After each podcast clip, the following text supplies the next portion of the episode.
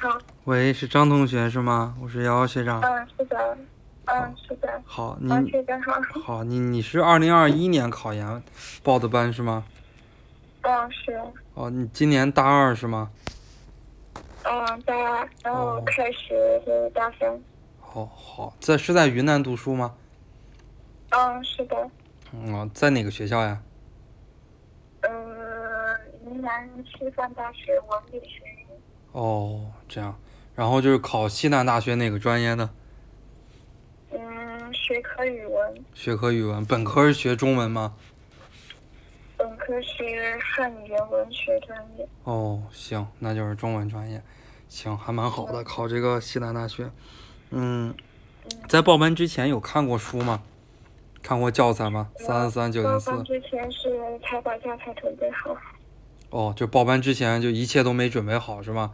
嗯，哦，行，那这个报了班之后的话，嗯，咱们星火对应的西南的老师，是不是他们跟你讲，今天已经把这个教材邮寄给你了？嗯，是的。哦，行，好，好，那那还蛮好。就是以前英语怎么样呢？四级过了吗？嗯，英语基础不太好，就四级还没过。哦，四级没有过哈。行，我那个在咨询你的主管老师的时候，主管老师讲你之前政治英语已经提早报班了，是吗？嗯，是。行，报报的是哪个机构的就不用告诉学长。呃，那那个对于二零二一考研的，你之前报的那个班有出了什么课吗？嗯，就是基础班的课，差不多也就是词汇、语法、长难句，嗯，就这些。也是网课是吗？嗯，对。哦，就发了一些什么资料呢？嗯，发给我一些就是呃核心语法的那些，还有长难句解密，呃一五七五那个词汇书。哦，就报的是文都的是吗？行，一说一五七五那就是文都的了。行，那个一五七五的那个词汇书的话，不适合现在看。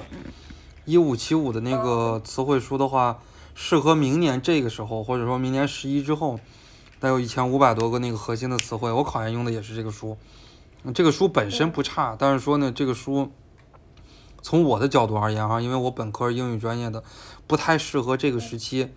嗯，这个时期的话，建议买一本那个新东方的乱序版，就是那个绿皮儿的那个书，啊，就是淘宝上可能就是五六十块钱的样子，嗯，相对来讲也比较便宜，呃，建议你买一本那个书，就是五千五百个词汇，嗯，它是这个乱序的，它并不是说 A B C D 这样来排列啊，它是多少多少个 list 的那那种乱序的，你可以每天背一个，或者说每天背两个的样子。嗯，这是给你的一些建议啊。这个英语，英语的话，如果四级没有过的话，考西南大学其实差距还是蛮大的，然后一年半左右的时间。嗯，在前一年吧，就是说等到，呃，尤其是从现在开始到明年的清明节之前，主要的这个精力还是放在了这个英语上。啊，不要觉得时间太很很久，其实很时间还是很短的。因为到了大三之后就忙了，开始专业课了，有的大三下学期要实习呀、什么乱七八糟的，各种各样的事情。嗯，包括过年时期，基本上也没有什么时间复习，就是所以说时间还是比较紧的。这个暑假的话，如果能够保证就是日均下来吧，每天能复习个两三个小时，嗯，就蛮好的。啊，就是暑假有什么计划吗？嗯，暑假就是想先复习英语，然嗯，后打好基本功。啊，家家就是楚雄的是吗？嗯，对。哦，楚雄，楚雄学长还去过，好像就是从昆明出发，往那个丽江还是大理那个方向就路过楚雄，对吧？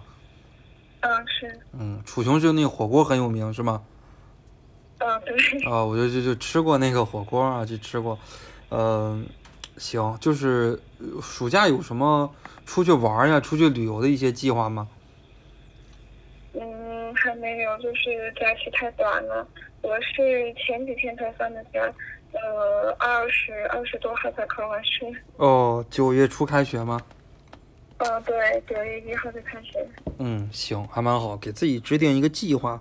呃，我的一个建议啊，我的一个建议就是，你拿到书，然后拿到那个课程，课程应该你报了班，星火老师已经给你开通了，对吧？嗯，开通了已经。嗯，就是有这么几个建议吧。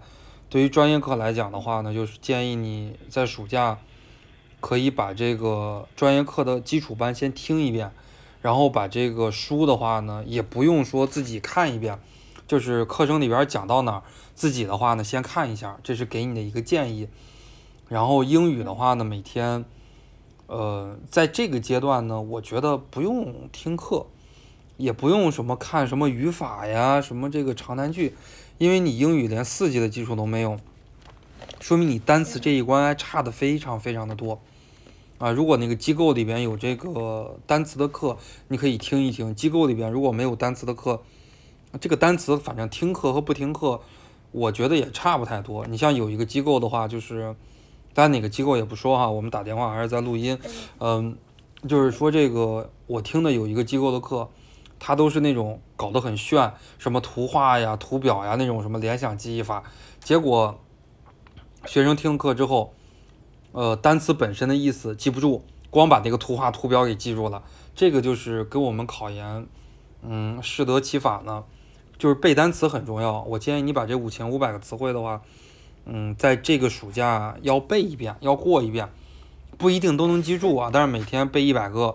就是五十天左右的时间来把它给背一遍，每天大概用一个小时左右的时间来背就行。暑假这个阶段可以完全不看别的，因为我本科英语专业的，嗯，我还是对于英语的复习还是比较懂的。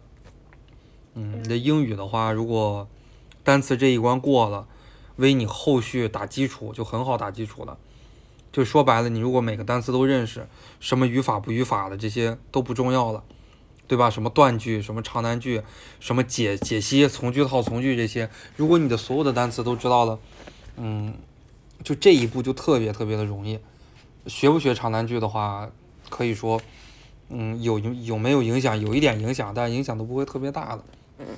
嗯，还有一个建议就是，暑假不要让自己感觉到太疲惫，就是一天的时间呢，比方说早中晚，你有一个时间段是学习的就可以了。比方说晚上学习，哎，我就早晨和下午我就可以出去玩儿，或者说，嗯，来看看什么电视呀，什么亲爱的、热爱的，这些都是可以的，嗯，都没有什么问题。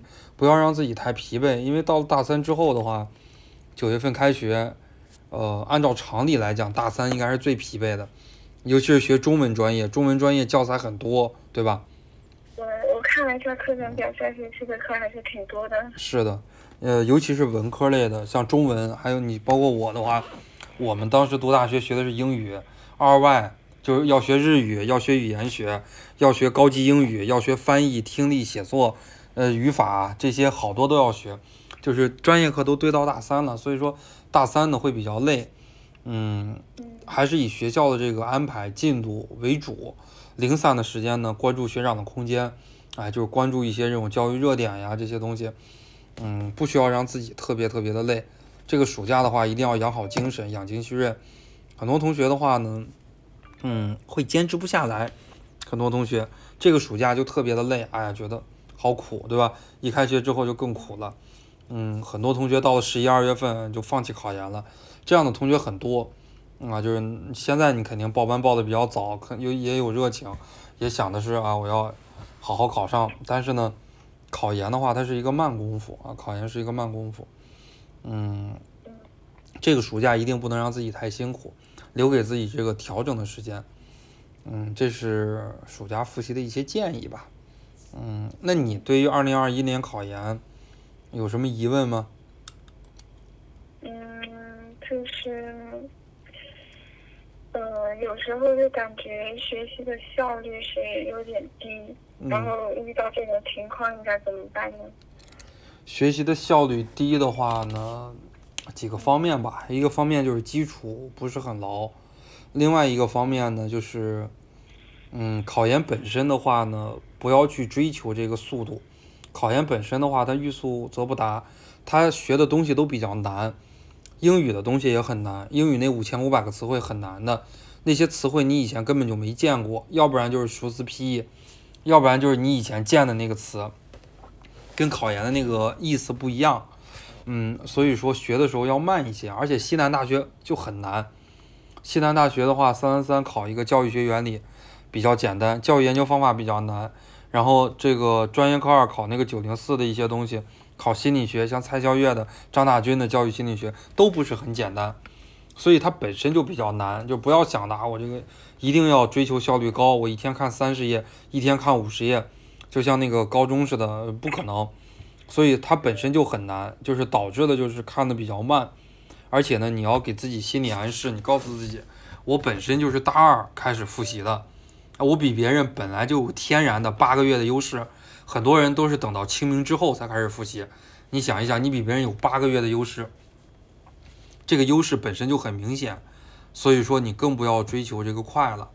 还有就是第三个方面，你要找到一个适合自己的方法，呃，适合自己的一个相对高效学习的一种方法。比方说英语，哎，英语的话，这个，嗯，背单词，每个人他有每个人的这个方法。